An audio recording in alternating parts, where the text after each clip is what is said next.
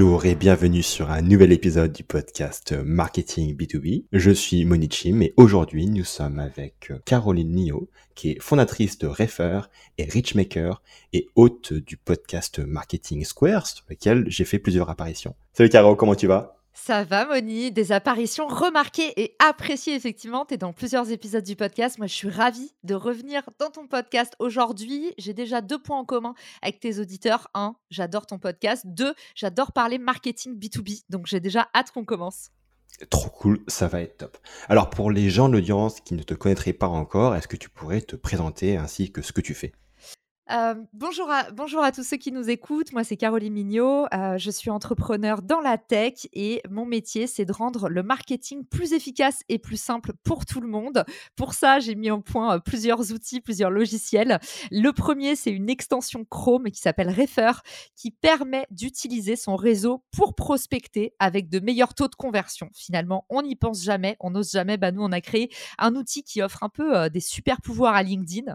Et la deuxième, la deuxième plateforme que j'ai lancée, c'est Richmaker, qui est une plateforme un peu un mythique ou un Tinder version B2B qui te permet d'identifier dans ton écosystème les meilleurs influenceurs, leaders d'opinion pour faire rayonner euh, tes produits, tes services. Et puis Marketing Square que tu connais, qui est un podcast qui démocratise le marketing et l'entrepreneuriat parce que finalement, tout ce qu'on vous explique, bah, c'est que du bon sens. Et excellent podcast, euh, soit dit en passant, que je recommande à tous les gens qui euh, éventuellement n'écoutent pas encore. Caro, quelles sont selon toi les grosses tendances du marketing B2B en 2023 eh ben, pour moi, Moni, euh, tu sais que j'apprends toujours les mains dans le, dans le cambouis euh, et sur le terrain, toujours. Sinon, ça sert à rien. On m'avait beaucoup parlé de la vidéo. Donc je me suis dit que, allez, 2023 serait l'année de la vidéo. Ça fait quand même 4 ans qu'on le dit. Et c'est vrai que les réseaux sociaux font de plus en plus la part belle au contenu vidéo. Tous les deux, on est des LinkedIniens accomplis. On adore la plateforme LinkedIn. Et on voit que de plus en plus, bah, la vidéo émerge sur LinkedIn. Il y a non seulement des interactions qui sont meilleures, donc les vidéos sont les contenus les plus engageants qui génère le plus d'interactions, des likes, des partages, des commentaires. Et puis bah, mmh. derrière, c'est aussi le format le plus partagé. Donc ça veut dire qu'il y a un gros mmh. potentiel de viralité.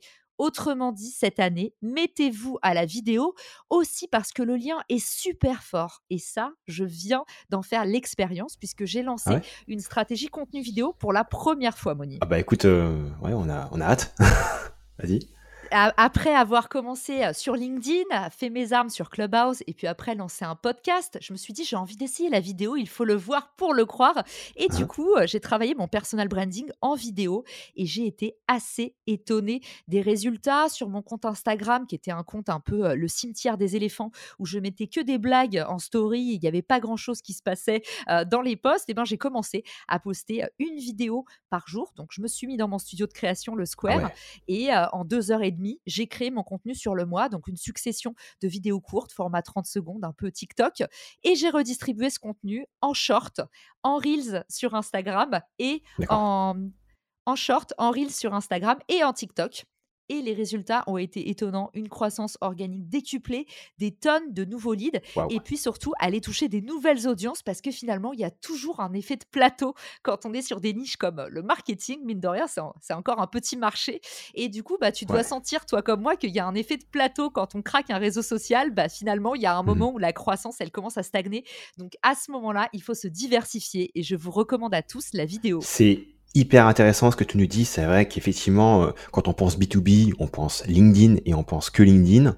Et, et on pense pas du tout, en fait, ou très très peu à, Instagram et, et, à TikTok. Et franchement, le fait que, donc du coup, tu as réussi à trouver des audiences de marketeurs, c'est ça? Des, des, décideurs marketing euh, dans des boîtes carrément des décideurs marketing et pas que, parce que moi, ma conviction, c'est que tous ceux qui sont pas tes clients, bah, c'est des ambassadeurs et c'est des prescripteurs. C'est un peu la stratégie Guillaume Moubèche, tu vois. Guillaume Moubèche, il doit avoir 150 hmm. 000 followers sur Instagram et on se dit, mais à quoi ça sert? Parce que c'est le patron d'une boîte de logiciels dans le B2B.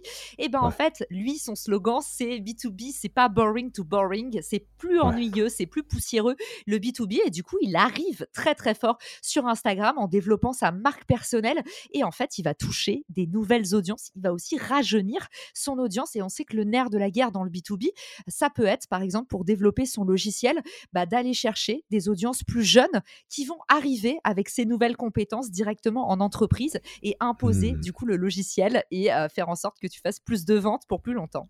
Waouh, super intéressant. Et du coup, par rapport à la vidéo, tu m'as fait penser aussi à la vidéo LinkedIn. Qu'est-ce que tu en penses de la vidéo LinkedIn euh, de manière organique? Ça marche de plus en plus. On l'a testé avec Fabien Ferreira, que tu connais, qui est un bon ami à moi, et souvent on croise, on croise nos tests. De toute façon, c'est toujours la même chose. hein. Ne testez pas que sur vous. Il faut que vous ayez comme ça une dizaine de comptes tests euh, avec des amis, des pairs, et, euh, et voir un peu comment ça évolue. Et c'est vrai qu'au même moment, on a vu le shift à partir d'il y a quatre mois. La vidéo a commencé à vraiment émerger. Auparavant, les vues des vidéos étaient vraiment minorées euh, sur LinkedIn. Il faut dire que les vues des vidéos sont pas compa- sont pas comptabilisées comme les vues des posts. Une vue sur un post, une vue sur un post LinkedIn, c'est un peu vaniteux parce que finalement, on appelle ça une impression. Ça veut juste dire que tu es apparu dans un fil d'actualité. Autrement Hmm. dit, ça ne veut pas forcément dire qu'on a été perméable à l'information que tu diffusais. À côté de ça, la vidéo, c'est à partir de 3 secondes de visionnage. Ça veut dire que déjà, tu as Ouais. capté le temps d'attention. Donc, tu es pratiquement sûr qu'une vue sur une vidéo, ça pèse beaucoup plus qu'une vue sur un post. Et ça, c'est aussi à savoir quand vous comparez votre reach sur les réseaux sociaux. Très très intéressant. Et juste une question, est-ce qu'on peut voir les impressions de vidéo pour pouvoir vraiment comparer des pommes avec des pommes Exactement, bah, tu as tout dit. En fait, LinkedIn aussi, euh, cette année, on va croire que je travaille pour LinkedIn, pas du tout. Mais c'est vrai que c'est un peu ma seconde maison. Et, euh, et cette année, ils ont mis le paquet sur les statistiques détaillées. Donc, que vous ayez le mode créateur ou pas, vous allez pouvoir cliquer sur les, euh, sur les vues de votre vidéo et vous allez avoir un petit décryptage. Et franchement, LinkedIn, on lui jette la pierre pour plein de choses, y compris sa messagerie calamiteuse. Mais on peut pas lui retirer ça sur les statistiques. C'est un des outils social media qui nous offre le plus de granularité. Si vous allez regarder vos statistiques d'audience depuis le mode créateur notamment, vous allez voir que vous avez accès au niveau de seniorité de vos audiences, les industries dans lesquelles ils sont présents, les entreprises dans lesquelles ils sont le plus représentés. Bref, sur la page entreprise comme sur les profils personnels, on a beaucoup de data accessible sur LinkedIn. Bah écoute, merci pour ces super développements par rapport à la vidéo et plein d'autres choses. Est-ce que tu as d'autres grosses tendances à partager avec nous? Alors évidemment, je ne suis pas venue euh, les mains vides. Euh, on va parler du coup encore une fois de réseaux sociaux et je pense que le social selling va continuer cette année à percer. On a de plus en plus des plateformes qui encouragent les achats natifs c'est-à-dire directement depuis la plateforme, que ce soit Instagram, TikTok. Je pense que YouTube va s'y mettre aussi très très vite. Il y avait des nouveautés qui étaient déjà annoncées sur les achats intégrés. Donc le social selling et même l'achat direct euh, en natif, donc ce qu'on appelle le social commerce. Désolé pour les termes du jargon, mais maintenant vous pourrez briller à la cafette. Ça va continuer à s'implanter très fort cette année. L'idée, c'est que forcément, le social selling, ça va améliorer vos ventes. Les chiffres qu'on a sur LinkedIn, c'est qu'il augmente les chances de, con- de conclure une vente de 45%. Donc, tu vois, c'est vraiment qui tout double. Il y a un impact avéré. Hmm. Tu as Outsuite aussi, qui est un gros logiciel aux États-Unis, qui a montré que 75% des acheteurs B2B utilisaient les réseaux sociaux pour prendre leurs décisions d'achat. Et ça, euh, faisons les tests euh, par nous-mêmes. On va toujours aller regarder les avis Ouais. sur les plateformes sociales, mais aussi les derniers contenus et même à quoi ressemble l'équipe et si c'est une bonne place pour euh, le bien-être des employés. On est de plus en plus sensible finalement Ouais. à tout ce qu'une société est en tant qu'acteur. C'est vrai que hier c'était un monde très euh, Google et on emmène sur le website et on montre les différentes pages du site. J'ai l'impression que de plus en plus on a un, un- un centre de gravité qui va shifter euh, vers les réseaux sociaux, euh, vers le contenu que tu pousses sur tes pages et évidemment sur les sur les profils des employés, etc. Tu as tout dit et moi j'adore ce sujet de l'employee advocacy. C'est franchement évidemment une grosse tendance cette fois sur LinkedIn, pas que dans l'univers B2B, mais tu as justement un peu un, un shift qui s'est opéré et j'ai l'impression qu'il y a eu un pivot entre il y a quelques années où on avait la théorie du Golden Circle de Simon Sinek qui disait bah, on achète le why, on achète le pourquoi. Bah, maintenant de plus en plus on achète le who, on achète le qui. On veut savoir en Hmm. fait qui se trouve derrière nos produits et si les les gens sont bien traités, si les boîtes sont éthiques et responsables, et ça, y compris dans le B2B. Super, euh, super intéressant. Est-ce que tu as une, éventuellement une troisième tendance à nous partager? Évidemment. Et cette troisième tendance, bah, elle découle. Hein. Je t'ai fait euh, des tendances un peu en escalier. On a commencé avec la vidéo. On a dit la vidéo est très partagée sur les réseaux sociaux. Donc, c'est un gros contenu viral. Bah, justement, on a parlé de social selling.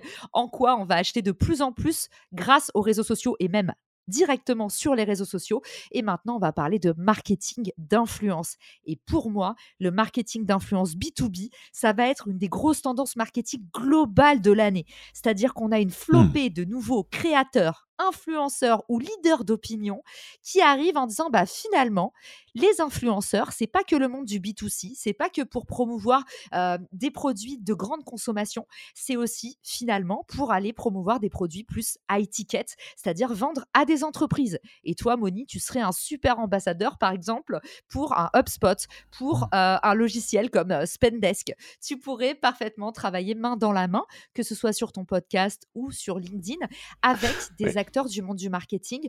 Tout ça parce que bah, tu crées énormément de confiance, tu sais créer du contenu. Et ça, pour les marques, euh, évidemment, ça se valorise parce que ça coûte beaucoup d'argent euh, d'acquérir ces compétences en interne. Et puis la dernière chose, c'est qu'évidemment, bah, ensemble, on va tous plus loin. Donc toi, ça te permet d'élargir tes audiences. Et pour la marque, ça permet de faire plus de conversions avec une mmh. meilleure preuve sociale. Donc on, en parle, on avait dit qu'on en parlerait aujourd'hui. Ça, c'est un parfait exemple de co-marketing. Hmm. Waouh, c'est vrai que c'est une. Bah écoute, tu m'as donné une super idée hein, parce que j'y avais pas forcément trop pensé. Donc déjà, je vais, je vais regarder par rapport à ça. Et effectivement, j'ai vraiment l'impression que les gens ont, ont, besoin en fait d'une social proof qui, qui va être vraiment externe à l'entreprise en fait, qui vont en dehors de ce que dit l'entreprise et le fait du coup de travailler avec des avec des personnes qui ont une audience, qui ont déjà une confiance et qui, qui créent du contenu, bah ça leur permet vraiment de, de capitaliser sur quelque chose d'externe à, à eux et du coup de bah, de faire mieux passer leur message à mon avis. Tout à fait. Il y a une étude de, de Nielsen qui dit 92% des clients, des consommateurs font plus confiance aux recommandations d'influenceurs qu'aux publicités traditionnelles. Bah, évidemment, on préfère toujours faire confiance aux humains qu'aux marques. Et puis, bah, il y a le côté, en fait, le discours de vérité qui est que quand c'est un humain qui s'adresse à nous et qui parle notre langage, bah, forcément, en général, c'est plus réussi. Donc, ça crée une meilleure confiance. Et aujourd'hui, c'est un énorme canal de conversion. Donc, à assimiler au plus vite pour les marques. Hein. On disait, c'est plus que du B2C, c'est vraiment valable dans le B2B. Une autre stat hmm. qu'on a, c'est, euh, elle nous vient du logiciel HubSpot, justement, ton futur partenaire, Moni. Euh, elle, dit, elle dit que les entreprises qui utilisent des influenceurs ont un taux de conversion plus élevé, 3 à 10 fois plus élevé par rapport aux entreprises qui ne le font pas. Et ça, on va le voir même dans les stratégies publicitaires. Aujourd'hui, il y a beaucoup, beaucoup d'acteurs euh, qui utilisent justement le User Generated Content, le UGC, le hmm. contenu généré par des utilisateurs, influenceurs ou pas, pour pouvoir justement faire des publicités qui convertissent mieux. Donc voilà, cette stratégie de marketing d'influence, elle vient vraiment nourrir tous vos canaux, l'organique et aussi le payant. Ouais, co-marketing, vraiment, c'est quelque chose de super intéressant. Et tu es vraiment une experte sur le sujet. du coup, je vais en profiter. Ça vient d'où le co-marketing, en fait? Bah, Le co-marketing, c'est un peu du bon sens. C'est en fait, euh, seul on va plus vite, ensemble on va plus vite et plus loin. Moi, c'est ce que j'aime bien dire. Mmh. Et, en fait, à partir du moment où tu collabores avec plusieurs autres acteurs, bah, en fait, tu es en train de travailler ce qu'on appelle le unfair advantage. Si tu es sur un marché un peu mmh. saturé et que tu es en train de te battre avec trois concurrents, bah, le moment où tu vas vraiment gagner, c'est quand tu vas proposer à ton deuxième concurrent de faire une alliance. Bah, là, vous allez plier le game.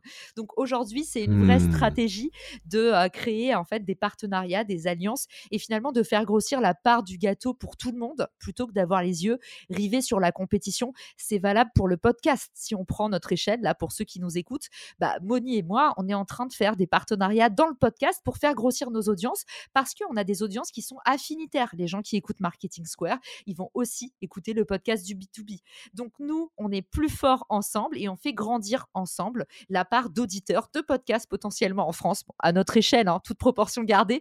Mais du coup, c'est la stratégie qu'on a choisi de faire et on avance plus vite comme ça. Et puis le jeu des réseaux sociaux, c'est que plus tu envoies du jus, plus tu es visible.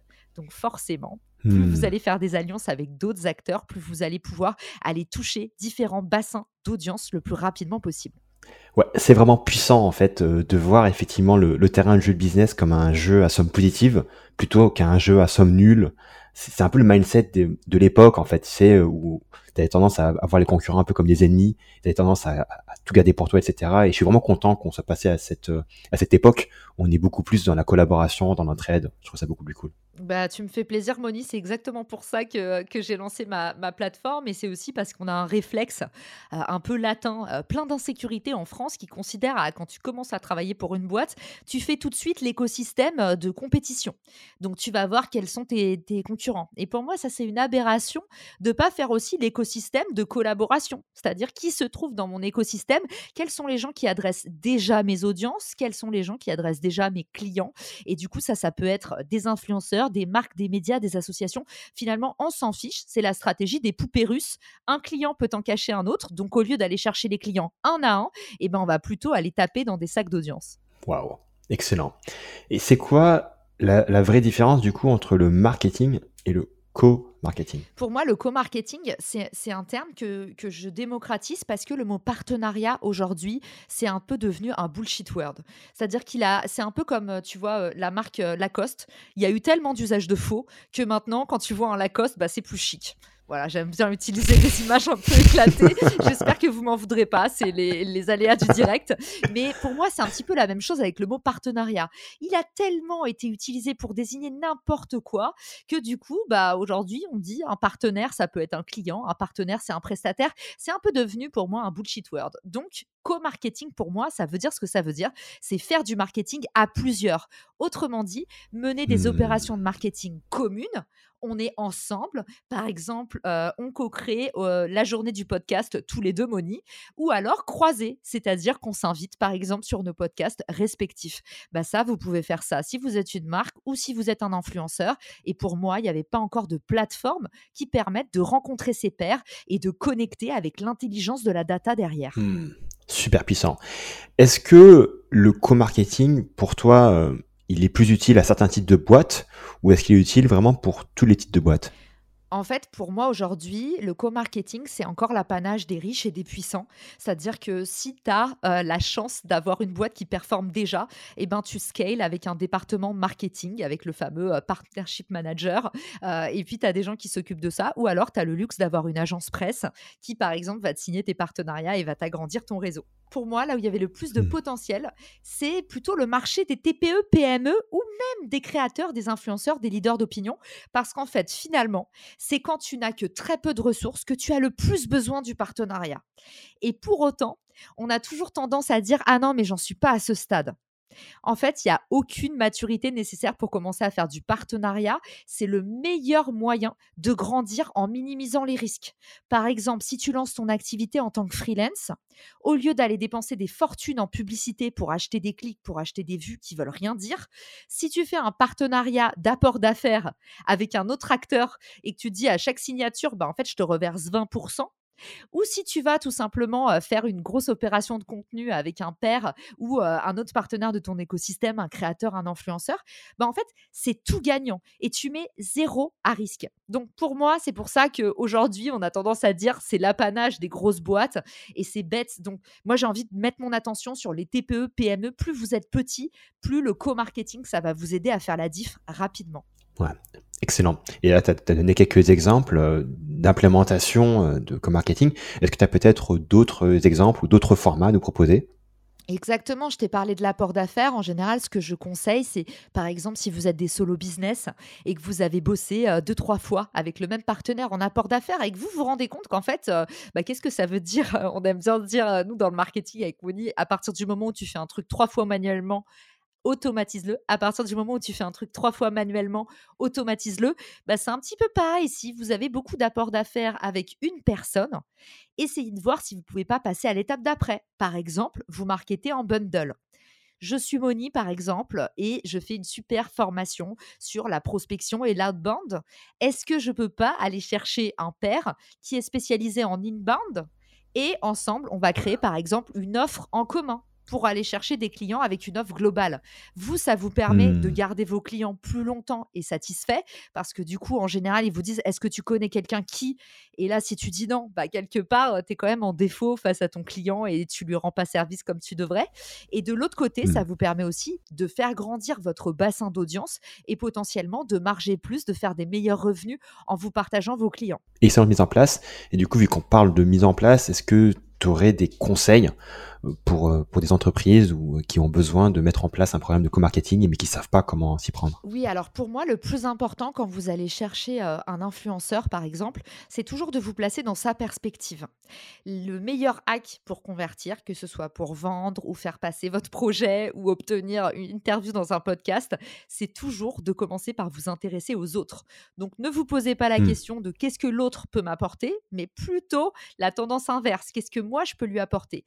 À partir du moment où vous allez écrire votre message en vous disant qu'est-ce que moi je peux apporter, vous allez voir que vous allez faire grimper votre taux de réponse. Donc pour moi, un, ce qui va pas dans le partenariat, c'est souvent notre approche qui est très auto-centrée. Et ça, c'est la, la faute à pas de chance. Mais c'est un peu comme ça qu'on nous a éduqués à faire euh, des, messages de prospection. Donc essayez de penser, euh, essayez d'inverser votre mécanisme de pensée et pensez d'abord à l'autre dans vos messages. Soyez extrêmement concret. Euh, quand on envoie un message en disant j'aimerais solliciter un appel de 30 minutes pour évaluer les synergies possibles. Honnêtement, ça donne envie à personne. Donc, essayez, essayez d'avoir une proposition de valeur qui prend en compte les objectifs de l'autre, exprime directement en fait ce que vous pourriez mettre en place. Et la troisième chose, c'est la preuve sociale. Autrement dit, bah, présentez pas à votre partenaire le fait que ce soit un cobaye et qui risque de perdre beaucoup de temps à casser, à essuyer les pots cassés avec vous. Mais au contraire, dites-lui, bah, j'ai déjà mis en place ce partenariat avec un tel, un tel et un tel, ou montrez en tout cas que vous avez déjà fait des opérations de partenariat, bah ça, ça va faire en sorte que votre message il close davantage aussi. Ça, pour moi, c'est important, c'est dans la partie prospection avec le partenaire. Ouais, ce sont des excellents conseils.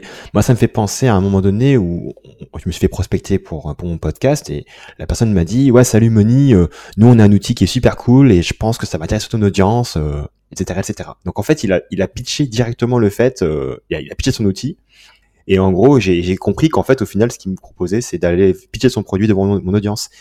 Et bah, du coup, bah, je lui ai répondu gentiment, mais je lui ai dit, mec, enfin, voilà quoi, enfin, je vois pas la valeur quoi pour mon audience. Exactement. Et, euh, et, en fait, si tu avais envoyé un message en disant, j'ai remarqué que tu parlais beaucoup de prospection cold et t'as pas euh, euh, pas parlé de la prospection chaude. Et moi, je suis justement convaincue que la prospection chaude, ce sera dans les grandes tendances de l'année. Je sors un logiciel sur le sujet, mais l'idée, c'est pas de vendre ma sauce, mais d'apporter un maximum de valeur à ton audience.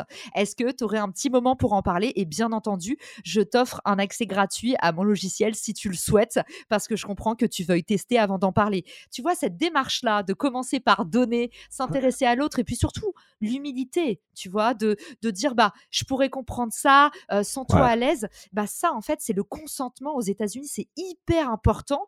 Et, et en France, tu vois, pour nous, ça devrait s'appeler carrément la Hmm. politesse, mais on le fait très peu. On arrive un peu souvent en mettant le pied dans la porte, et ça, ça casse Ouais. tout dans les partenariats. Merci Caro pour cette interview très riche en pépites. Là, on a vraiment fait un méga focus sur le co-marketing. Mais est-ce que maintenant, tu as d'autres tendances euh, B2B en 2023 à nous partager? Eh ben, j'ai un peu spoilé le suspense, mais justement, euh, en parlant d'outreach, en parlant de faire de la prospection ou du démarchage, le mot que vous voulez, eh ben, nous, on est convaincus qu'il y a un petit effet de plateau et que tout le monde en a ras-le-bol à la fois de se faire prospecter et à la fois de prospecter et de se manger des portes parce que finalement, Hmm.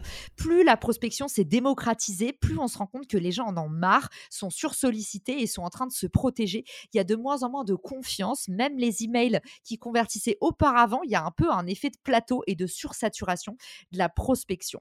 Et du coup, moi qui ai à cœur de sortir justement, d'accompagner euh, le futur du marketing et de sortir un peu des logiciels là où il y a, des, il y de la traction sur le, le marché et des besoins, eh ben, je me suis dit que la prospection chaude, c'est-à-dire prospecter via son réseau, ça ferait partie des tendances du futur. Donc la prospection chaude, autrement dit, demander des intros à votre réseau, pour moi, c'est une super tendance. Et ceux qui l'ont déjà testé voient les effets. Donc, euh, on va avoir Hmm. par exemple des freelances, des solo business qui vont me dire, bah en fait, j'avais pas pensé à envoyer un message à tous mes contacts en me disant, je me suis lancé en tant qu'indépendant. Et je propose désormais des services en XXX. Si jamais tu penses avoir un client pour moi, n'hésite pas à me l'envoyer. Vous pouvez également même proposer de l'apport d'affaires, c'est-à-dire n'hésite pas à me l'envoyer. J'offre 20% de commission à tous mes ambassadeurs. Ça dépend comment vous voulez vous situer. Moi, je le fais pas nécessairement partout. Donc, si, donc voyez en fonction de là où vous êtes à l'aise, c'est pas nécessairement hyper français l'apport d'affaires. Dans les deux cas, la recommandation, prospecter via votre réseau, c'est un pouvoir surpuissant pour décrocher des rendez-vous, mais aussi convertir plus facilement. Ouais, c'est marrant parce qu'en fait, tu, tu, digitalises ce que les gens faisaient déjà auparavant avec les, tout ce qui est BNI et compagnie. Sauf que au lieu d'aller toujours euh, dans le même dans le même truc où tu vois 20 personnes, euh, tu peux avoir un réseau que tu peux utiliser de manière beaucoup plus scalable en fait. Exactement. Et nous, l'idée, c'est en fait à partir du moment où tu vas, par exemple, visiter un profil LinkedIn ou euh, tu vas sur ton logiciel HubSpot, par exemple, pour voir un client idéal que tu voudrais toucher, et eh ben nous, on va te permettre de regarder qui dans ton réseau proche on calcule un proximity score entre toi et la personne euh, du coup qui t'introduit et entre la personne qui t'introduit et le contact idéal. Parce que potentiellement, moi, je veux être sûr si je veux rencontrer Moni, je veux être sûr qu'en fait, on ne me propose pas une dinguerie à la LinkedIn de, tu sais, dans les 600 contacts en commun, tu vas demander à Géraldine, tu connais Moni, en fait, elle va me dire non, je l'ai jamais vue et c'est juste malaise lent.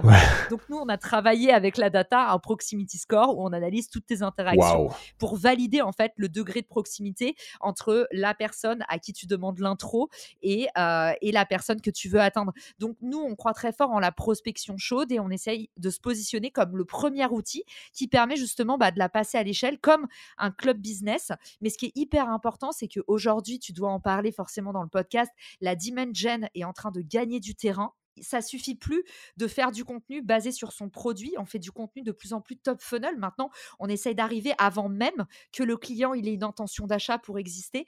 Bah moi, je pense que en parallèle de la dimension, tu vas avoir la prospection chaude qui va de plus en plus se démocratiser, que ce soit dans des clubs d'affaires ou via des outils euh, digitaux comme Refer. Ok, waouh, truc de ouf. Donc du coup, Refer s'intègre à HubSpot et d'autres CRM. Et est-ce qu'il y a d'autres intégrations aussi qui se font? Partout où tu as des clients, donc on va dire un Notion par exemple, un HubSpot, un Salesforce.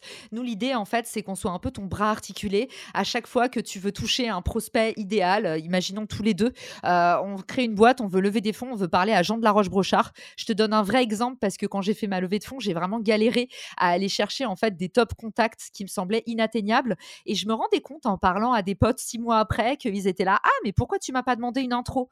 Bah en fait, je t'ai pas demandé une intro parce que même si je passe mon temps sur LinkedIn, euh, je vois toujours que j'ai 300 contacts en commun avec la même personne et j'ose jamais, euh, je suis jamais sûre de la pertinence. Donc l'idée de Refer, c'est t'aider là où tu es et là où tu captes un gros poisson, t'aider directement à calculer qui dans ton réseau proche peut te faire la courte échelle pour atteindre le bon contact. Et en fait, à partir de là, tu as une conversion qui est invraisemblable sur les intros. Quand tu viens de la part de quelqu'un, tous les deux, on est podcasteurs.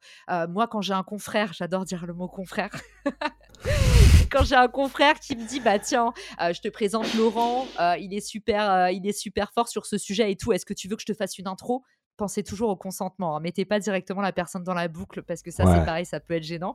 Mais du coup, quand on me dit, euh, voilà, Laurent, il est trop top, il aimerait beaucoup te rencontrer, passer dans ton podcast. Mais évidemment que quand c'est la famille, en fait, quand c'est Monique qui m'envoie un invité, bah, je me dis, bah oui, en fait, ça vaut le coup d'œil. Donc, pour capter le temps d'attention sur un marché hyper saturé, la prospection chaude, je pense que c'est vraiment le futur. Hmm. Hyper intéressant cette tendance. Est-ce que tu as une dernière tendance à nous partager aujourd'hui? Ouais, alors évidemment, euh, vous allez me dire, celle-là, on, la sentait venir. Pour moi, c'est beaucoup plus euh, une tendance globale qu'une tendance marketing, mais on est obligé d'en parler parce que ça va changer notre quotidien. C'est évidemment l'intelligence artificielle qui est en train de s'intégrer mmh. à tous les outils marketing pour en fait les décupler. On parlait de Salesforce. Salesforce, ils ont créé leur propre IA qui s'appelle Einstein. Euh, on va avoir des analyses ah prédictives en marketing de plus en plus pointues. À l'époque, quand on utilisait Mailchimp et que Mailchimp nous disait selon votre base email, vous devriez envoyer votre campagne à telle heure, tel jour. Déjà, ça nous semblait magique. Mais en fait, demain, on va tous avoir un méga bras droit qui va nous permettre de mieux agréger, notre data, c'est-à-dire bah, pouvoir traiter de la donnée en masse des retours utilisateurs. Tu en parlais dans l'épisode du podcast, les questions magiques à poser à ses clients. Aujourd'hui, quand vous faites des interviews utilisateurs, il y a beaucoup d'infos. Notre cerveau, il a une capacité limitée, il faut être OK avec ça. Et du coup, euh, pouvoir passer tous les retours utilisateurs dans, dans un chat GPT en lui disant, bah, donne-moi le sentiment général ou fais-moi ressortir les traits communs dans toutes ces interviews. En fait, ça vous permet vraiment de gagner un temps fou euh, sur la curation. Et puis derrière, tu as aussi euh, la capacité de production produire des visuels, produire des meilleurs textes, décupler notre contenu pour les podcasteurs, je vous donne un outil qui est pépite, c'est Pod Squeeze. Vous mettez votre épisode de podcast qui soit téléchargé ou déjà en ligne et il va vous créer tout le contenu associé. La description du podcast, euh, les posts sur les réseaux sociaux, euh, oh. le digest avec le chapitrage sur YouTube avec les time codes pour que vous voyez voilà de, de 1 minute à 2 minutes 30, c'est l'introduction. Bref, il fait tout le taf pour vous et ça honnêtement, c'est juste un truc qui va changer notre vie de marketeur. Waouh. Bah écoute, je connaissais pas et ça a l'air incroyable donc je vais vraiment tester. Merci de du partage. Avec plaisir. Trop bien. Merci beaucoup pour avoir partagé toutes ces pépites. C'était hyper riche comme épisode et je pense que l'audience va adorer. Comment ça se passe, Caro, si les gens veulent en savoir plus sur toi? Est-ce que tu fais? Bah évidemment, un petit message sur LinkedIn, un petit coucou sur Instagram et je suis aussi présente euh, sur ma chaîne YouTube par exemple si vous aimez bien euh, les contenus vidéo en particulier, on en parlait dans la tendance 1 et puis euh, ce qui me ferait trop plaisir c'est que vous envoyez surtout un max de force à Moni parce qu'on dit jamais assez mais en fait la croquette du podcasteur, c'est toutes les fois où vous allez partager le podcast, où vous allez mettre un petit like, mettre 5 étoiles sur les plateformes de streaming, voilà. Pour nous, ça veut dire beaucoup. Donc n'hésitez pas à envoyer de la force à ce podcast si vous l'avez aimé. Merci beaucoup, Caro. À bientôt. Ciao